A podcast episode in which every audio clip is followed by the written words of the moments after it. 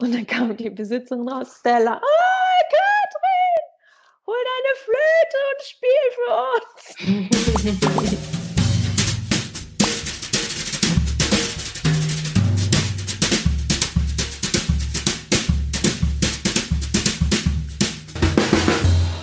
Hallo ihr Lieben, mein Name ist Angela Di Giacomo. Ich bin die Initiatorin des Wundernova Frauen Sommer und Trinkfestes, welches im letzten Jahr erstmals in Berlin stattgefunden hat und hoffentlich in diesem Sommer am 20. Juni wiederholt wird.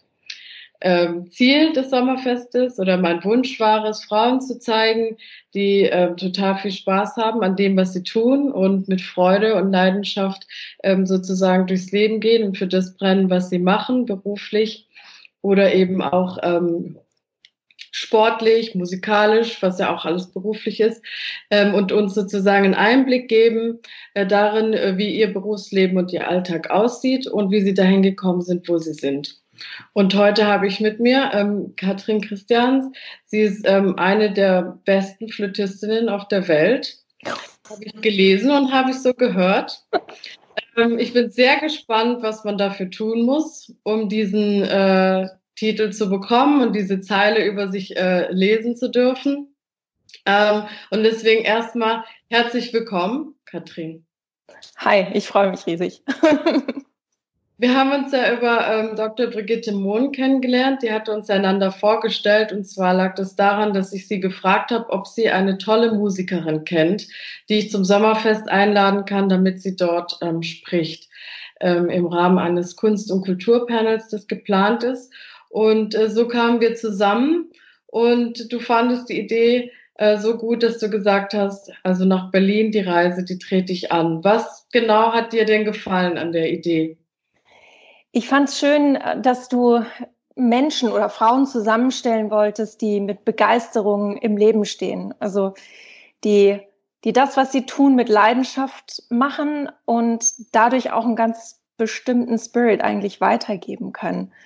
Dass sie hinter dem stehen, was sie tun, dass sie eigene Ideen haben oder dass sie die Projekte, für die sie eingesetzt sind, mit Leidenschaft voranbringen. Und äh, das finde ich gut und unterstützenswert. Und vor allen Dingen auch die Mischung, dass du sagst, ich möchte gerne, dass da auch Kinder, Jugendliche, Männer und Frauen sind, also praktisch keiner ausgeschlossen wird aus der Community derjenigen, die zuhören soll. Das fand ich dann nochmal zusätzlich spannender. Ja, schön. Ja, ich wurde ähm, total neugierig, als ähm, Brigitte dich in etwa so beschrieb. Also Angela, wenn du sie auf der Bühne sehen wirst, ist das äh, so, wie wenn du einer Fee oder Elfe äh, in so einem magischen Wald zusiehst. Und da habe ich gedacht, ui. Also so, so ein äh, magisches Erlebnis möchte ich auch haben. Vielleicht nicht beim Sommerfest, aber wenn ich dich mal auf der Bühne sehe. Ja, wie, du spielst Querflöte, habe ich vielleicht noch nicht gesagt. Ähm, wie kam es dazu? Äh, ja, klassisch oder ich habe mit mit Gesang ganz ursprünglich begonnen. Mein Vater und meine Mutter haben natürlich Kinderlieder mit mir gesungen, aber haben ganz früh gemerkt, dass ich außer den Kinderliedern noch mehr möchte. Und dann habe ich mit vier Jahren angefangen, Schubert-Lieder und Pergolesi, Stabat Mater zu singen und also Sachen, die für eine Vierjährige jetzt nicht unbedingt typisch sind. Dann äh, die Blockflöte begonnen, weil das ja das Einsteigerinstrument ist. Und so nach einem Jahr habe ich schon gesagt, ich brauche da mehr. Und dann ging eine jahrelange Odyssee los, ähm, bis ich meinen Eltern sagte, ich habe das Instrument. Ja. Und sie sagten, super, was wird's? Und ich so, Dudelsack. okay. Fanden sie dann nicht so gut und haben dann gefragt, ob ich nicht vielleicht mal einen Probeunterricht mit der Querflöte machen würde, weil die ja doch recht nah an der Blockflöte dran ist. Und das habe ich dann mit zehn Jahren gemacht und äh, hat super geklappt. Das hat alles gestimmt mit der Lehrerin, es hat Spaß gebracht und ja, dann habe ich mit der Querflöte gestartet. Und was gefällt dir an deinem Instrument so besonders? Ich glaube, es ist für mich, weil ich vom Gesang komme, dass es so ähnlich ist. Es ist auch sehr sanglich. Man, man kann viele Techniken übertragen. Es ist der Stimme sehr ähnlich. Ähm, es hat manchmal auch fast was Meditatives. wenn man dieses Ein- und Ausatmen eines Blasinstruments beachtet. Und ähm, das finde ich eigentlich ganz schön. Was mich stört, ist, dass sie nicht so laut und intensiv ist wie andere Instrumente. Also ich glaube, wenn ich jetzt heute nochmal wählen dürfte, wäre es was anderes. Nicht mehr der Dulsax. Okay, was dann? Cello. Ah, okay. Ja, ähm, weil du das gesagt hast mit dem Meditativen. Ich habe mich das ähm, schon vorher gefragt, was ist ein Instrument, wo es ja viel um Atem und Luft geht? Ist ja nicht bei jedem Instrument so. Und äh, ich habe mich schon gefragt, also aus dem Schwimmen kommt, wo man ja auch sehr auf den Atem so konzentriert ist, ob das so ähnlich meditativ ist. Und deswegen finde ich das gerade so spannend, dass du das sagst. Ähm, ist es dann sozusagen in deinem täglichen Proben so, dass du das meditativ findest oder ist es auch auf der Bühne so? Es ist ganz unterschiedlich, das tägliche Üben im Vergleich zur Bühne. Äh, beim täglichen Üben würde ich sagen, ist es ganz am Anfang am, am stärksten, wenn man so von dem, was man erledigt haben muss, Bürokram, Telefonate, Meetings, was auch immer, wenn man dann dazu kommt, dass man sich aufwärmt mit Tonübungen, die relativ langweilig und monoton sind, aber die schon genau diese Regelmäßigkeit auch mit einschließen, die man beim Atem braucht. Und wenn man dann in die Stücke reingeht, natürlich konzentriert arbeitet, wenn es was Neues ist, ähm, wo man genau darauf achten muss, dass man die richtigen Töne spielt, dass man den richtigen Rhythmus äh, erwischt oder richtig zählt. Das ist auch nochmal was anderes, als wenn du dann ein Stück wirklich gut Intus hast und es dann im Großen bearbeiten kannst. Und dann, wenn der Vergleich ist, wenn du auf der Bühne bist, stehst du da und präsentierst das bestmögliche Ergebnis, das du über nicht Wochen und auch nicht Monate, sondern über Jahre eigentlich erarbeitet hast, weil die meisten Stücke hast du schon viele, viele Jahre zuvor das erste Mal dir vorgenommen. Und dann stehst du da und es ist eigentlich so, dass du das komplette Außenrum im Optimalfall komplett vergisst und nur in der Musik und in dem Moment bist. Also ich höre meistens auch nicht, wenn Leute husten. Ich höre ich höre das Publikum eigentlich erst, wenn so ein Satz vorbei ist und sie sich dann wieder regen. Aber während des Spiels, ich höre auch nicht, wenn, wenn Pianist oder Dirigent oder Konzertmeister atmet, geht an mir vorbei. Also das ist irgendwie dann verinnerlicht, dass ich darauf reagiere, aber ich höre es akustisch nicht mehr. Mhm. Und da ist man eigentlich fast wie in so einer anderen Welt, wenn man dann auf der Bühne steht und, und präsentiert. Ähm, ich weiß nicht, ob man das dann mit meditativ gleichsetzen kann oder ob es so eine Parallelwelt vielleicht eher ist. Ja, das ist die, die Brigitte vermutlich gesehen hat, die ich dann hoffentlich auch bald erleben darf. Aber wie, wie war der Weg dahin? Also mit zehn hast du dich sozusagen für dieses Instrument entschieden und wie war dein Weg danach? Wie ging das weiter? War Meine das dann Eltern, noch ein Hobby oder? Ja, äh, ein ernsthaftes Hobby. Ähm, ich, ich war eigentlich immer sehr gewissenhaft in dem, was ich gemacht habe.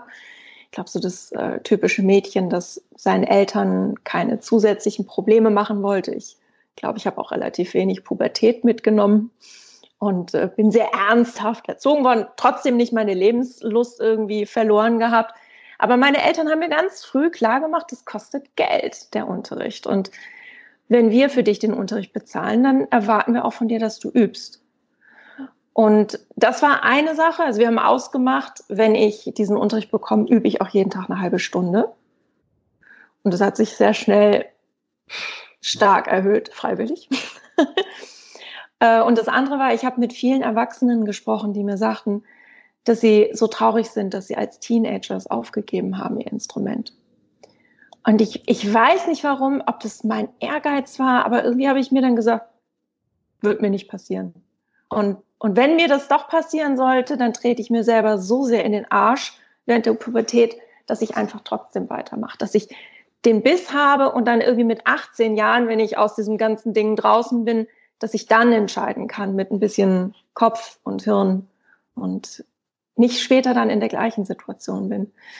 Also ich habe dann, ich glaube, nach einem halben Jahr eine Dreiviertelstunde schon geübt und dann immer weiter, immer erhöht. Mit zwölf war ich dann auf dem ersten Wettbewerb, Jugend musiziert. Das ist so ein Standardwettbewerb für die Jugend in Deutschland. Und bin da sehr erfolgreich gewesen, habe das dann auch die Jahre danach gemacht, auch andere Wettbewerbe. Und das hat mich so motiviert, äh, dass es einfach weiterging. Dann sind auch sehr früh schon Konzerte gewesen, Auftritte. Ich habe das Glück gehabt, dass mich ein Pianist, der müsste mh, hm, Mitte 40 gewesen sein, der hat mich etwa zur gleichen Zeit des ersten Wettbewerbs entdeckt sozusagen. Der war früher mal mit einer Flötistin verheiratet und kannte deshalb das ganze schwere Repertoire und hat gesagt, hey, wenn du Lust hast, lass uns zusammen üben. Ich finde, dass du toll spielst. Ich würde dich gerne unterstützen. Und äh, dann haben wir eigentlich jede Woche meistens nicht nur einmal geübt, sondern zwei, vielleicht auch dreimal. Und das waren dann auch zwei oder drei Stunden. Es war so ein Kompagnon, wie ich es eigentlich heute auch immer noch liebe, wenn man miteinander musiziert und die Zeit vergisst und einfach beide so drin sind, dass sie nicht sagen nach einer Dreiviertelstunde, äh, jetzt ist aber nach Tarif äh, Pause einzuhalten, sondern Pause? Nee, nee, dann, dann verlieren wir die Energie. Wir wollen jetzt weitermachen. Und äh, ja, das war dann so ein Wegbegleiter über einige Jahre. Dann kamen natürlich noch mal andere. Dann habe ich irgendwann den Sohn von äh, guten Freunden meiner Eltern kennengelernt, der den ich angehimmelt habe, der war zehn Jahre älter und hat Violine studiert und hat mit mir Duette gespielt und hat dann gesagt, wenn du so weitermachst, dann kannst du auch mal Profi werden. Und das war dann auch nochmal Motivation zusätzlich. Und dann war es noch, was ich meiner Schule sehr hoch anrechne, also neben der Musikschule, wo ich eine tolle Lehrerin hatte, die auch äh, kostenlos uns allen nochmal Gruppen- und Ensembleunterricht gegeben hat und uns intensiv auf Wettbewerbe vorbereitete Zusätzlich war ich noch auf, einer, auf einem Gymnasium, wo wir Chöre und Orchester hatten. Ähm, besonders die Chöre waren da also teilweise richtig hart, weil der Lehrer sehr streng und sehr fordernd war. Aber es war, es war einfach eine gute Schule. Und jeder, der, der sich angestrengt hat, der wurde dann auch mit ihm äh, ganz anders im Verhältnis. Also da wurde er dann nicht unbedingt milde, das ist er jetzt erst, nachdem er pensioniert ist. Aber man wurde dann ernster genommen und nicht äh, hysterisch angeschrien, weil der Chor nicht funktioniert hat wie ein Erwachsenenchor, sondern eben wie ein Teenagerchor. Aber das war dann auch gut. Und äh, dann parallel zur Schule habe ich angefangen, äh, in der Universität schon zu studieren, im letzten Schuljahr und äh, habe da praktisch meine ersten Semester schon mal bestritten, also da schon Aufnahmeprüfung gemacht, musste dann nochmal die Aufnahmeprüfung nach dem Abitur machen. Und äh, das war in Mannheim. Da bin ich tatsächlich dann mittwochs vor der Schule um kurz nach sechs von meinem Flötenprofessor abgeholt worden, weil ich da die ersten zwei Stunden frei hatte und habe dann um sieben Uhr Flötenunterricht gekriegt. Bin danach erst zum Gymnasium.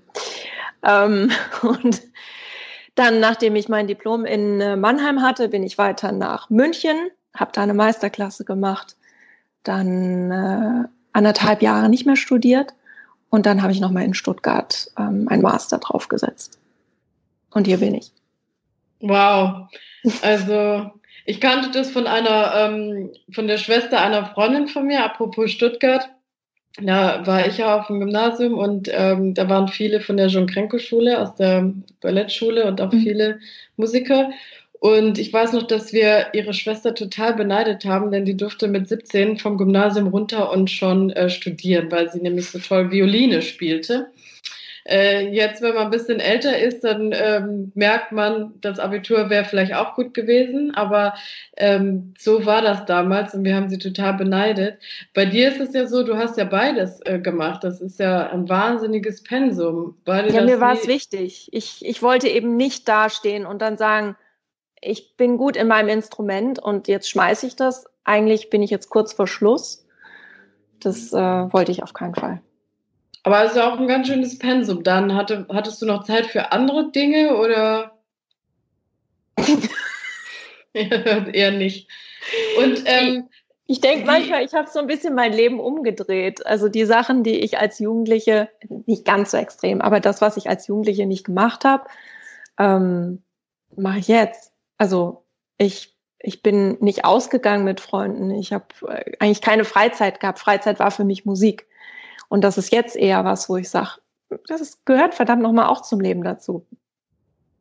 Aber ähm, lag das an diesem speziellen Instrument oder lag das einfach an dir, dass du diesen, also hast du diesen Hunger, so diesen Drive, das dann so zu machen?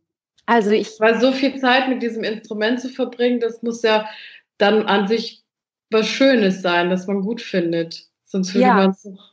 Auf jeden Fall.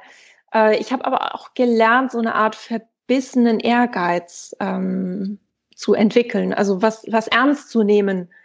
Ähm, trotzdem mit, mit Freude und Leichtigkeit das irgendwie zu machen, aber ich möchte eigentlich gerne Sachen, die ich anfange, auch vernünftig machen. Und ähm, ich gebe ungerne Sachen ab, die halbfertig sind. Also das war jetzt vielleicht mit manchen Schulfächern dann nicht so, weil dann die Flöte eben doch wichtiger war.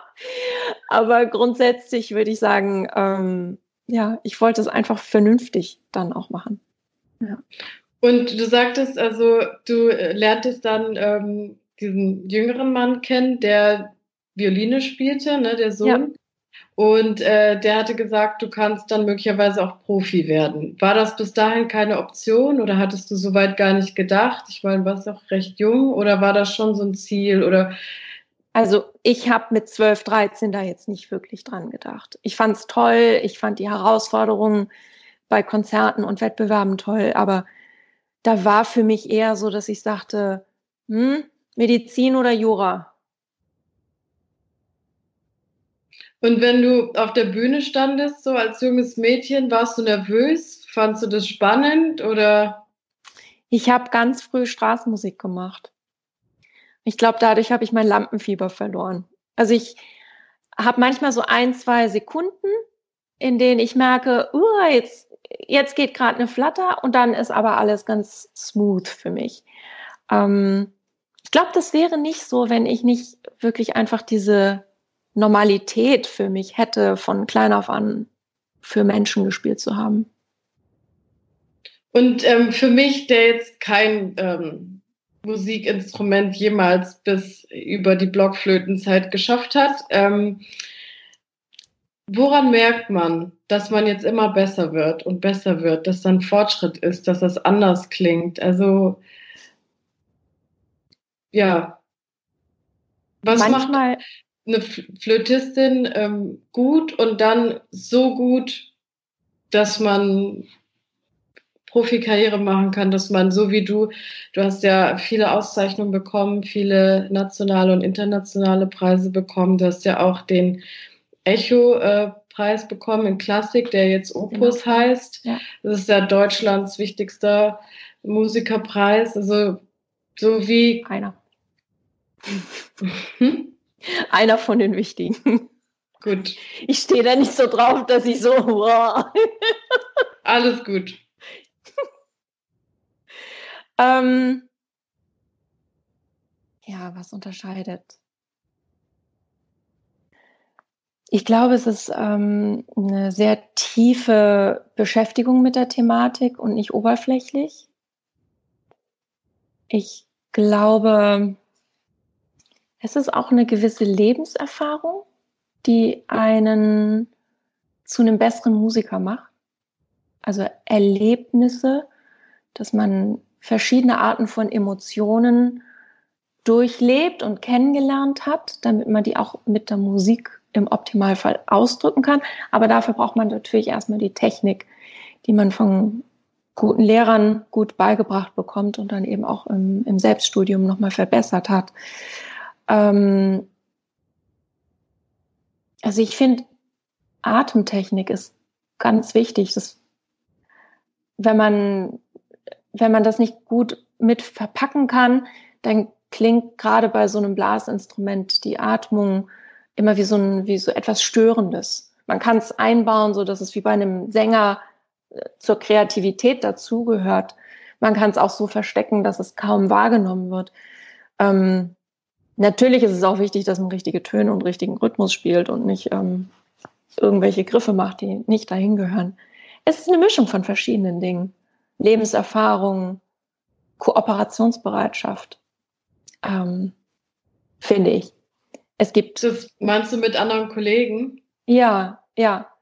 Äh, ich ich bilde mir ein, dass ich mich ganz wohl eigentlich fühle, so im, in der Zusammenarbeit mit Kollegen, weil ich eben so viele verschiedene Sachen gemacht habe, von eben von dem einfachen Straßenmusik, wo ich äh, keine Berührungsängste kenne und, und äh, mich freue, wenn ich mit Menschen zusammenarbeite, äh, über Kammermusik und das Solistische. Es gibt Leute, die fast nur als Solisten groß geworden sind und, und wenig Kontakt dann zum Orchester aufbauen können. Wenn ich jetzt ein Solokonzert spiele, dann egal, ob da jetzt 30 oder 80 oder 100 Leute hinter mir sind, ich möchte es trotzdem dann kammermusikalisch ähm, aufführen, weil wir ein Team sind. Und ich bin zwar vorne der Solist, aber ich bin nichts wert, wenn äh, die nicht hinter mir stehen. Und Hast du es schon mal gehabt, dass die Chemie nicht gepasst hat, aber trotzdem das Musikalische total toll war? Oder umgekehrt, die Chemie war total toll, aber musikalisch kam ja. man irgendwie nicht zusammen? Ja? Passiert. Ja? Okay. Passiert. Erzähl mal. Also es passiert, äh, man braucht relativ lang eigentlich, bis man so für sich die richtig guten Leute gefunden hat. Ähm, man entwickelt sich selber auch fort, die Ansprüche verändern sich mit der Zeit. Ähm, Im Kammermusikalischen finde ich, ist es umso wichtiger. Im, im Orchesterbereich,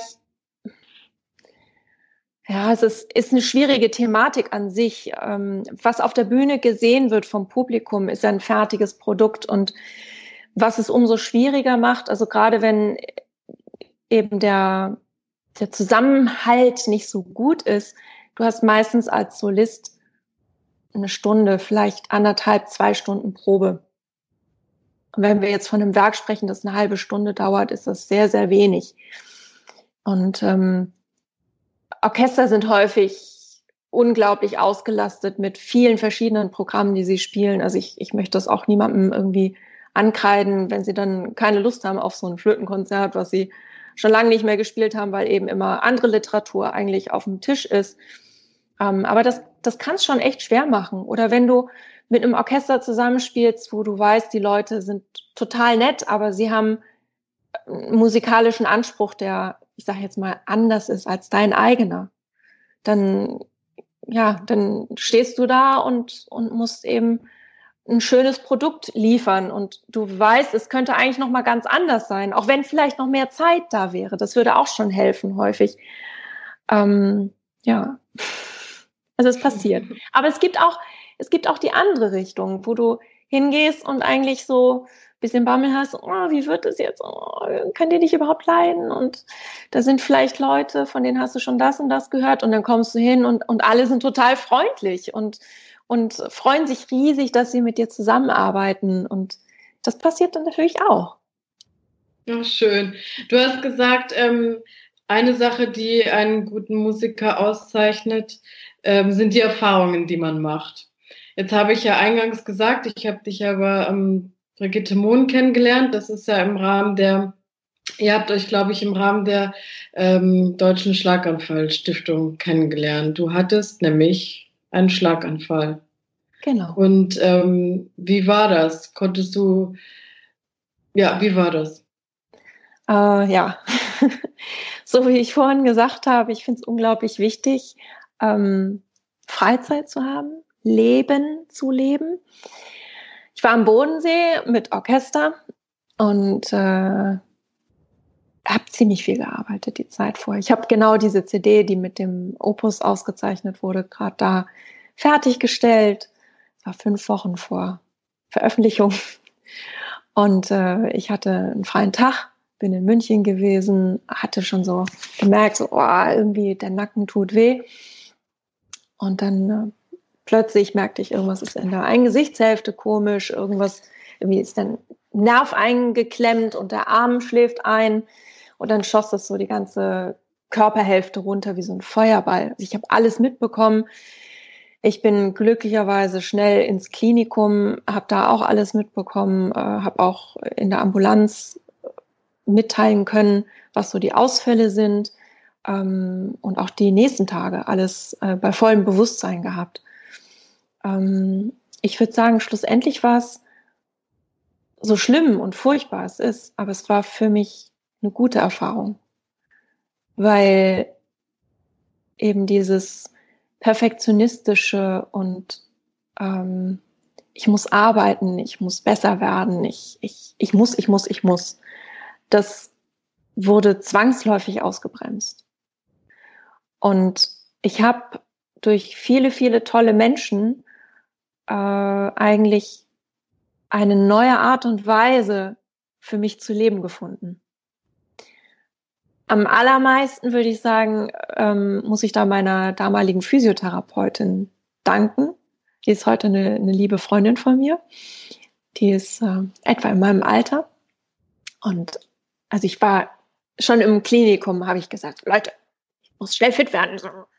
Bitte, ich weiß, so schnell wie möglich muss Therapie gemacht werden. Also wenn Sie Zeit haben, kommen Sie her zu mir. So, ich habe auch am zweiten Tag in der Stroke habe ich meine Marketingfrau gehabt, um das mit der CD weiter zu besprechen. Ich habe mit mit dem Orchester äh, Management telefoniert. Also ich habe praktisch mein Büro fortgeführt aus der Intensiv. Völlig, ja. Ähm. Warst du denn ähm, körperlich eingeschränkt? Ja, ich habe eine halbseitige Lähmung gehabt. Gesicht hing. Äh, ich musste neu essen lernen. Also schlucken konnte ich nicht. Ich habe 35 Prozent Sehfähigkeit gehabt. Ich habe geschielt. Bilder waren zweieinhalb Meter entfernt voneinander. Ich musste neu sprechen lernen, weil mein Stimmband, ein Stimmband ist gelähmt. Ich habe am Anfang nur so gesprochen. Ähm, wow, das hat dich aber nicht davon abgehalten, die alle äh, kommen zu lassen und weiterzuarbeiten. Nö. Eine Katrin lässt sich davon nicht abhalten ja, und dann war ich endlich in der Reha und habe auch da gesagt, Leute, ich will lernen, ich will üben. Und äh, die Physiotherapeutin, wir haben uns schon früh gut verstanden und die hat auch verstanden, sie muss äh, mit mir entsprechend arbeiten, sie muss mir die Möglichkeit geben, weil ja, du musst ja irgendwie auch mit dem Charakter des Patienten vernünftig umgehen. Also wenn da jemand motiviert ist, dann kannst du dem nicht irgendwie Fesseln anlegen. Das funktioniert nicht. Also hat sie mir direkt fürs, fürs erste Wochenende Übungen gegeben, äh, wo ich meine Beine trainieren konnte, also verschiedene Schrittabfolgen. Da habe ich mich dann an so einer Stange festgehalten, weil sonst wäre ich umgefallen. Und äh, eigentlich bin ich immer nur in Begleitung in Bewegung gewesen. Und dann war ich nach vier Wochen war ich mit ihrem Fitnessstudio. Das hat auch zum Training gehört und eigentlich immer aufgewärmt auf so einem ähm, Ergometer. Dann habe ich ihr gesagt, ich bin total schwach, ich kann heute nicht aufs Ergometer, auf den Ergometer, ich glaube, ich falle runter. Ich möchte, dass wir nur Übungen unten auf dem Boden machen. Und sie hat mich nach zehn Minuten rausgeschmissen. Gesagt, runter in die Cafeteria, Eis, Cola, raus in den Garten, in die Sonne legen, Musik hören und mindestens eine halbe Stunde will ich nichts hören und nichts sehen. Jetzt im Nachhinein sagt sie mir, das war für sie so eine Erlösung, dass mein Körper gesagt hat, er kann nicht, weil sie die ganze Zeit überlegt hat, wie sie mich ein bisschen runterkriegen kann. Und sie hat, sie hat immer wieder versucht, mich davon zu überzeugen, lieb und nett. Also sie, sie ist eigentlich schon so, kann sich durchsetzen, aber es hat nicht funktioniert. Es, sie hat nichts gefunden. Und das war dann, dass ich von dem Moment an jeden Tag mich in die Sonne oder rausgesetzt habe oder mit meinem Rollstuhl äh, im Hof rumgefahren bin. Einfach, dass ich draußen bin und nicht das mache, von dem ich denke, dass ich es machen muss. Und das war der Moment, wo ich eigentlich das erste Mal seit vielen, vielen Jahren Leben zugelassen habe. So schön Kunst, Kultur und, und auch Arbeiten für mich ist. Aber ähm, ich war eigentlich vor dem Schlaganfall, wenn mich Freunde gefragt haben, wollen wir uns treffen und was trinken, also besonders das letzte halbe Jahr, habe ich dann gesagt, okay, wir können uns um acht treffen. Nach einer halben Stunde bin ich dann aber wieder weg, weil da muss ich an Computer und weiterarbeiten. Und das habe ich so gemacht. Also kompletter Workaholic, völlig, völlig bekloppt geworden. Und dein Leben sozusagen, bevor du diesen Schlaganfall hattest, wie muss man sich denn vorstellen als Musikerin? Du sagst, du saßt am Computer, das heißt, du warst nicht nur im Studio, nicht nur am Proben, nicht, also wie, wie sieht so ein Tag aus ähm, im Leben einer Profimusikerin? Gibt natürlich unterschiedliche. Es gibt diejenigen, die Manager haben, es gibt diejenigen, die keine Manager haben. Ich bin eine von denen, die keine Manager, keinen Manager hat. Und ich bin auch diejenige, die Marketing in, in den meisten Fällen selber macht. Also dementsprechend ähm, Konzertrecherche, Veranstalter anschreiben, äh, neues Repertoire raussuchen, weil ich auch nicht immer das Standardrepertoire spielen möchte, sondern brauche was Neues, was Frisches. Ähm, recherchieren, was so äh, in Social Media auch gerade möglich ist, was man übernehmen kann oder wenn du eine Idee hast, was du gerne umsetzen würdest, aber äh, die Idee ist noch nicht so, dass du sie fertig hast, dann suchst du ja irgendwo auch nach Inspiration. Das habe ich eben noch zusätzlich zu dem Üben gemacht. Und als du dann sozusagen danach festgestellt hast, also ein bisschen Leben ist auch schön und mal die Freunde zulassen, wenn du jetzt zum Beispiel mit ähm, jungen Menschen sprechen würdest, die, wo du genau dasselbe wieder siehst, was du sozusagen mit 12, 13, 14, ähm, wie du da so warst. Würdest du denen einen Rat geben oder würdest du die so weitermachen lassen, weil das auch notwendig ist, dass sie so sind? Also würdest du im Nachhinein sagen, das, was du vorher gemacht hast, war nicht richtig oder würdest du sagen, das war absolut richtig und notwendig, so wie das war, sonst wäre ich nicht dahin gekommen, wo ich bin. Und das macht mich ein Stück weit aus und hat mich auch durch die Reha gebracht. Oder würdest du sagen, ach ihr Lieben, versucht doch äh, am Tag, weiß ich nicht, eine Stunde was mit euren Freunden oder so zu machen? Wie? Also ich, ich würde eher raten, auch die Freizeit zuzulassen.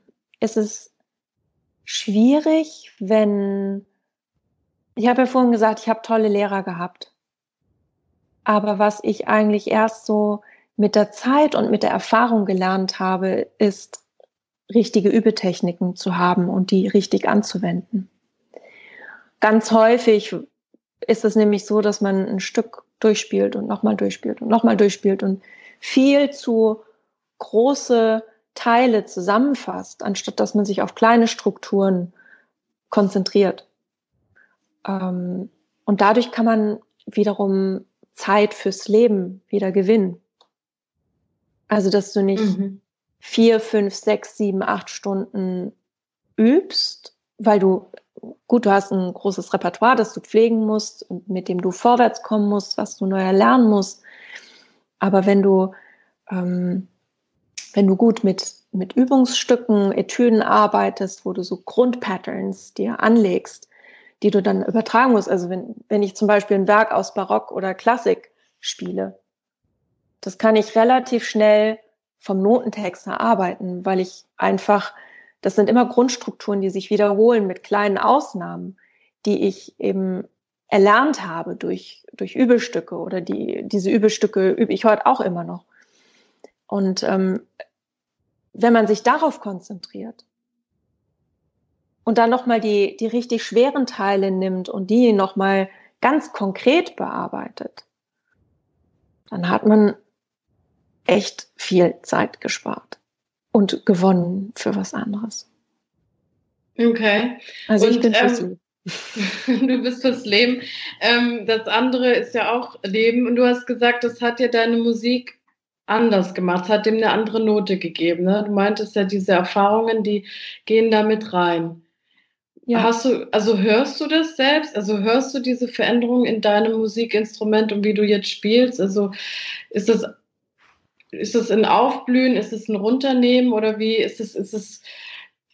Also ich selbst würde sagen, vom Schlaganfall her äh, habe ich jetzt nicht unbedingt eine Veränderung gemerkt. Also dieses emotionale äh, oder Lebenserfahrung ich habe es aber mehrfach schon gehört, dass sich mein Spiel wohl komplett verändert hat. Also Negative Sachen sagen die Leute die ja seltener, aber positive gerne. Äh, da sind sehr viele positive Kommentare gekommen, dass, äh, dass sie es sehr viel gefühlvoller finden und, und sehr viel näher am Leben. Wobei ich das immer versucht habe. Ähm, das mit Lebenserfahrung meine ich eher, ähm, wenn du, wenn du Jugendlicher bist oder junger Erwachsener, du hast ja hoffentlich eher die Sonnenseiten des Lebens kennengelernt, weil du beschützt worden bist, weil du ähm, die harten Teile des Lebens, zumindest in unserer westlichen Welt, nicht ähm, kennenlernen musstest, weil die Eltern äh, und dein Umfeld das vor dir weg versperrt haben. Ähm, und wenn du nur damit groß wirst, spielst du anders, als wenn du auf eigenen Beinen stehst und, und Dinge durchlebt hast, dich mal hast durchboxen müssen, Ungerechtigkeiten erlebt hast, ähm, mit Emotionen in, in Höhen und Tiefen auch mal hast umgehen müssen. Und im Idealfall finde ich auch, wenn du ähm, die, die anstrengende Phase äh, durchgegangen bist, in der du dich mit dir selbst beschäftigst und nicht dich mit etwas beschäftigst, um dich nicht mit dir beschäftigen zu müssen. Ja, das hast du ja sehr schön gesagt. Also da kann man ja auch viele Kapitel noch füllen. Mann. Ja, also ähm, ich hoffe sehr, nach allem, was ich jetzt höre, dass ich dich tatsächlich auch mal spielen höre. Äh, und vielleicht gehen wir danach einen Kaffee trinken und ähm, ja. oder vorher. und, aber jetzt erzähl mal, Kaffee trinken, Freunde treffen, ähm, selbst auf der Bühne stehen, ist ja im Augenblick durch diesen ähm, Virus namens Covid-19 nicht möglich. Wie hat sich das auf dich ausgewirkt? Ich war vor fast zwei Wochen in der Schweiz für Auftritte. Eigentlich ein Saal mit 800 Gästen. Es waren nur noch 120 da, weil die Tickets zurückgegeben wurden. Äh, mit dem Heidelberger Theater war ich tatsächlich da. Und von drei Aufführungen haben wir nur zwei gespielt, weil dann bei der dritten Aufführung Versammlungsverbot ähm, war, sodass wir die nicht mehr geben durften. Und als wir dann zurückkehrten, war auch die Aussage, ähm, bitte in Selbstisolation begeben. Also ich bin jetzt seit fast komplett zwei Wochen bei mir in der Wohnung, weil ich es ernst nehme, ähm, weil ich auch Eltern habe in dem Alter, wo ich sage, äh, die muss ich jetzt nicht sehen, dass die was von mir kriegen, falls ich es haben sollte. Äh, natürlich, Konzerte sind abgesagt worden. Ähm, es gibt ja viele Online-Initiativen, wo Musiker spielen. Meiner Meinung nach bessere und schlechtere. Ähm, aber da ist auch jeder nach seinem Gusto. Ein Kollege von mir hat, äh, finde ich, was, was Schönes sehr, sehr früh initiiert. Äh, der hat gesagt, hey, mir fehlt Kammermusik total. Der hat auch einen Opus gewonnen. Da haben wir uns übrigens kennengelernt. Ähm, mir fehlt Kammermusik total hast du Lust, bei einem Projekt mitzumachen? Ich äh, spiele auf Klavier ein Stück ein und ich schicke dir das Video und dann machst einen Kopfhörer rein und spielst deine Stimme dazu. Macht er jetzt, ich glaube, heute ist der siebte Tag, jeden Tag hat er ein Video online gestellt, immer mit einem anderen Musiker. Total schön. Ähm, auch sehr, sehr gut. Also dann ansonsten, ja, du bist eben hier so allein und einsam äh, guckst, dass du den Tag vernünftig rumkriegst. Ich habe äh, schon vor dieser Isolationshaft, ähm, ich habe eine kleine Anzahl von Schülern, den habe ich schon äh, geschrieben, ich mache jetzt nur noch Online-Unterricht, weil ich, wir wissen es ja alle nicht. Und äh, das ist eine Gefahr, ähm, der ich da ausweichen kann. Also wenn es nur fünf Personen weniger sind, die ich dann in engem Umfeld habe und man ist körperlich bei dem Unterricht, ähm, und heute bin ich auf meinem Balkon und ich habe gegenüber eine italienische Bar. Und dann kam die Besitzerin raus, Stella, ah, Katrin, hol deine Flöte und spiel für uns. und dann habe ich tatsächlich äh, die Flöte geholt und habe äh, ein bisschen gespielt. Hier sind haufenweise Autos gefahren. Also es ist weniger Verkehr als sonst, aber immer noch genügend Autos, sodass immer mal wieder bestimmt nichts zu hören war. Aber es sind Leute stehen geblieben. Ähm, Personen haben die Straßenseite gewechselt, weil sie nur gehört haben und dann hochgucken zu meinem Balkon und dann, oh! und am Ende gab es Applaus und das, das war schön. Einfach so ein ähm, menschlicher Aspekt, der durch, durch diese Isolation ähm, auch zustande kommen kann. Ja, finde ich total schön, dass du das gemacht hast. Also ähm, Musik ist ja zurzeit schon auch wichtig. Das merkt man ja auch in den anderen Ländern, wenn man die Berichte und die, ähm, sag ich mal, Clips sieht, die man bekommt. Die sind ja sehr bewegend und das, was du heute gemacht hast, war sicher für dich und viele andere auch bewegend. Ähm, was denkst du, was ist es, dieses Tolle an Musik, dass wenn wir das hören, wenn wir das, wenn wir sehen, dass das auch ähm, so was Solidarisches ist, das über Balkone hinweg geht, äh, ähm, oder wenn, ja, wenn du so spielst für deine Nachbarn oder Nachbarin in dem Fall, was glaubst du, was da transportiert wird? Also was, was ist es, was so schön ist? Es ist natürlich eine Gemeinschaft, die sich dadurch bildet.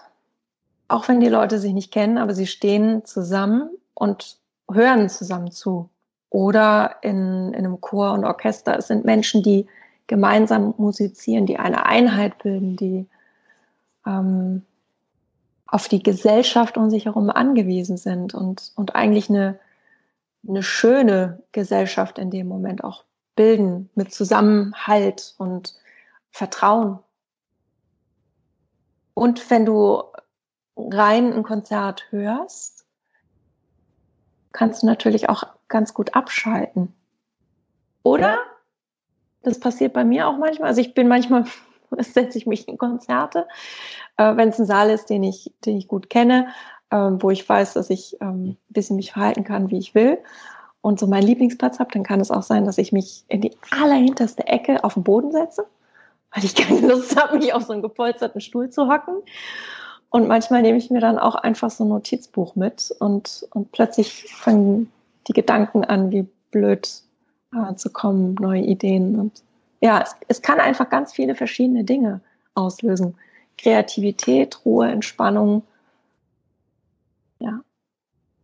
Ganz unkreativ bist du ja gerade aber in deiner äh, 13-tägigen, äh, wie sagt man, Corona zu Hause sein Phase nicht. Du hast ja ein paar Ideen, oder? Ich? Ja.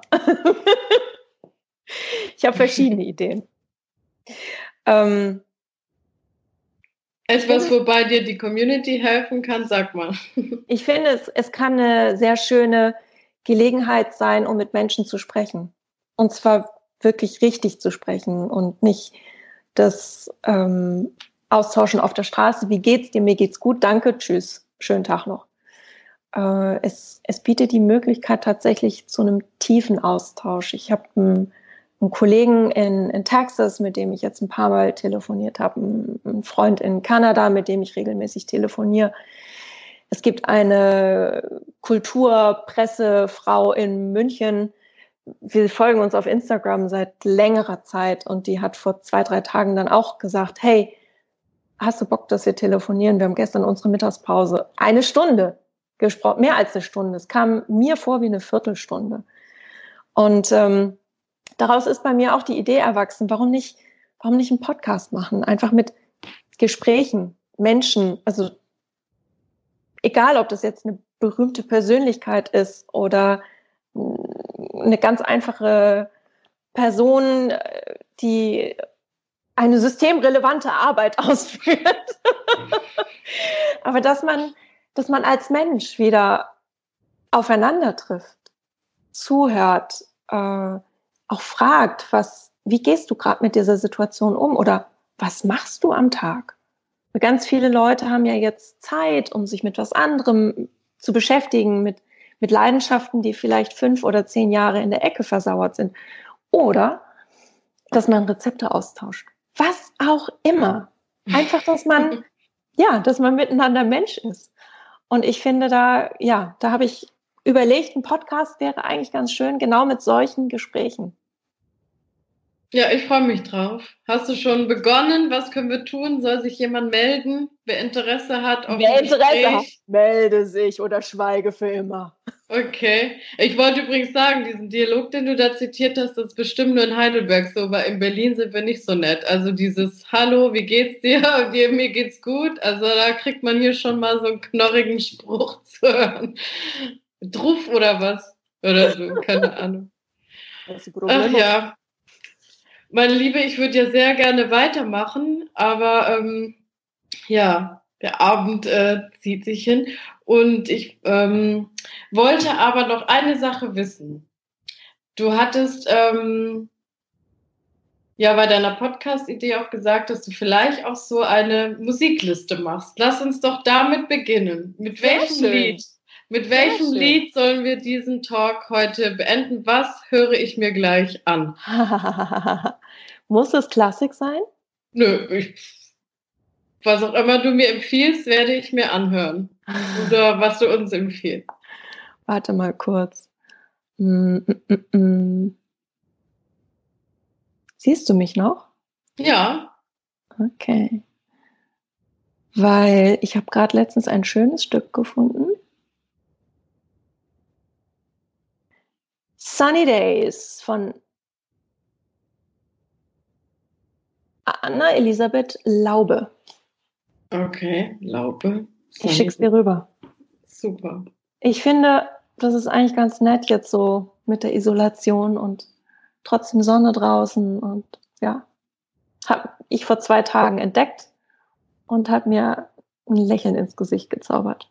Und wirst du noch mal draußen spielen? Bestimmt. Sehr schön. Dann lass doch deine Nachbarin dich aufzeichnen, dass du uns das per WhatsApp schicken kannst. Alles klar. Also, mach es gut und hab einen schönen Abend. Danke fürs Gespräch. Ja, danke dir. Gute. Dir Gesundheit. Dir auch. Danke.